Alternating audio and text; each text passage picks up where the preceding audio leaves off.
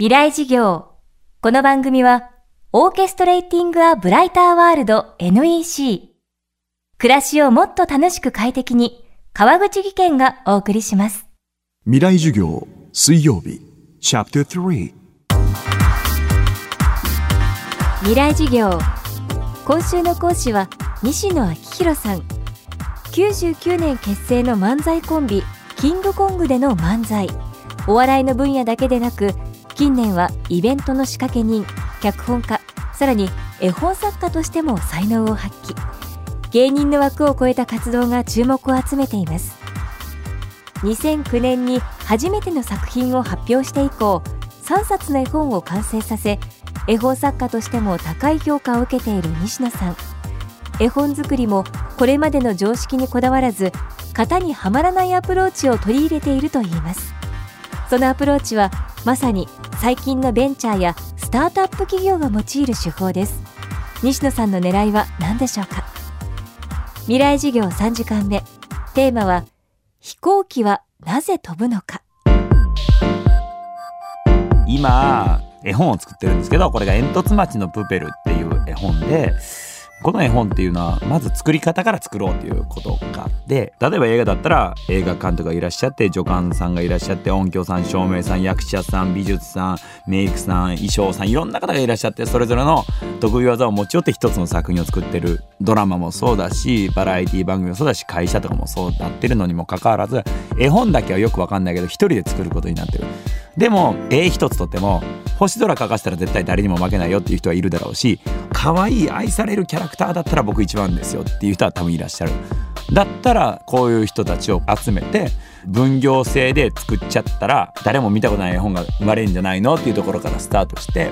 そもそもじゃあなんでこんな超分業制で作る絵本っていうものがなかったのかなって考えた時に絵本っていうのは5,000部とか1万部とかでヒットって言われるようなすごくちっちゃい市場でそのスタッフを雇えるぐらいの制作要は人件費ですよね。用意できないっていうことでああお金かと思って。だったらお金をもう完全にこっちでも集めちゃおう。まず作る前にっていうことでクラウドファンディングで、えー、やったら1,000ちょ万ちょっと集まってで次はクラウドソーシングって言ってえーと、依頼主と職人さんをダイレクトでつないじゃうこのマッチングサービスがあるんですけどこのクラウドソーシングでイラストレーター全国にいるイラストレーターさんをこう集めてで20人ぐらい体制ですかね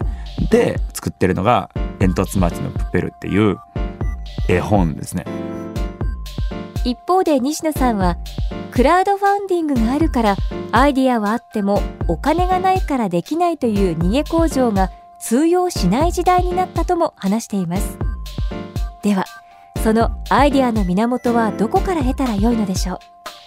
う？テレビのレギュラーを削りいわゆるひな壇芸人をやらないと宣言した結果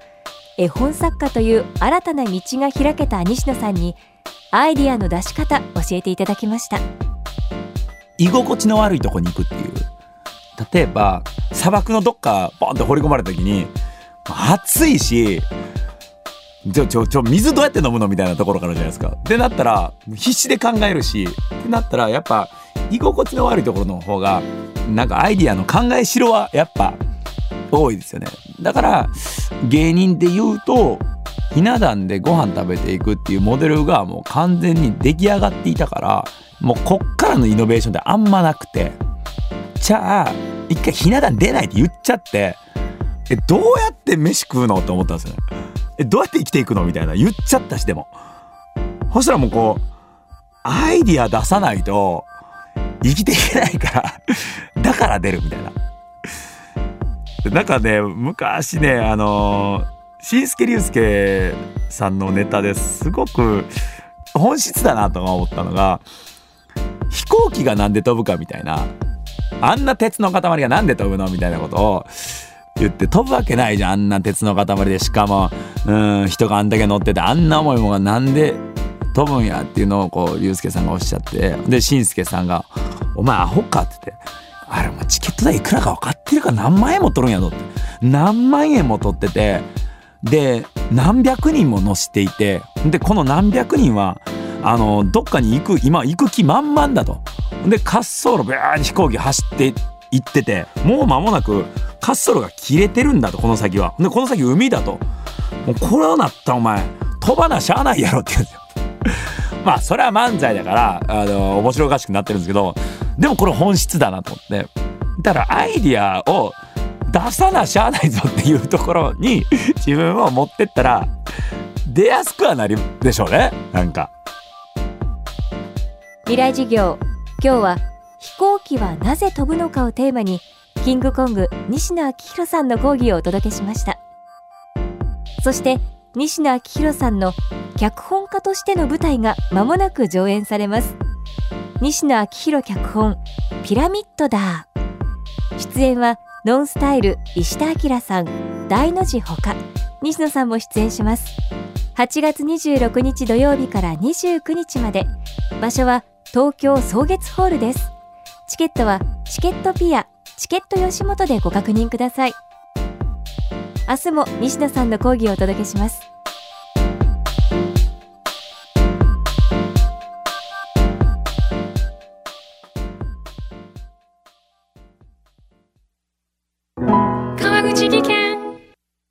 階段での転落。大きな怪我につながるので怖いですよね。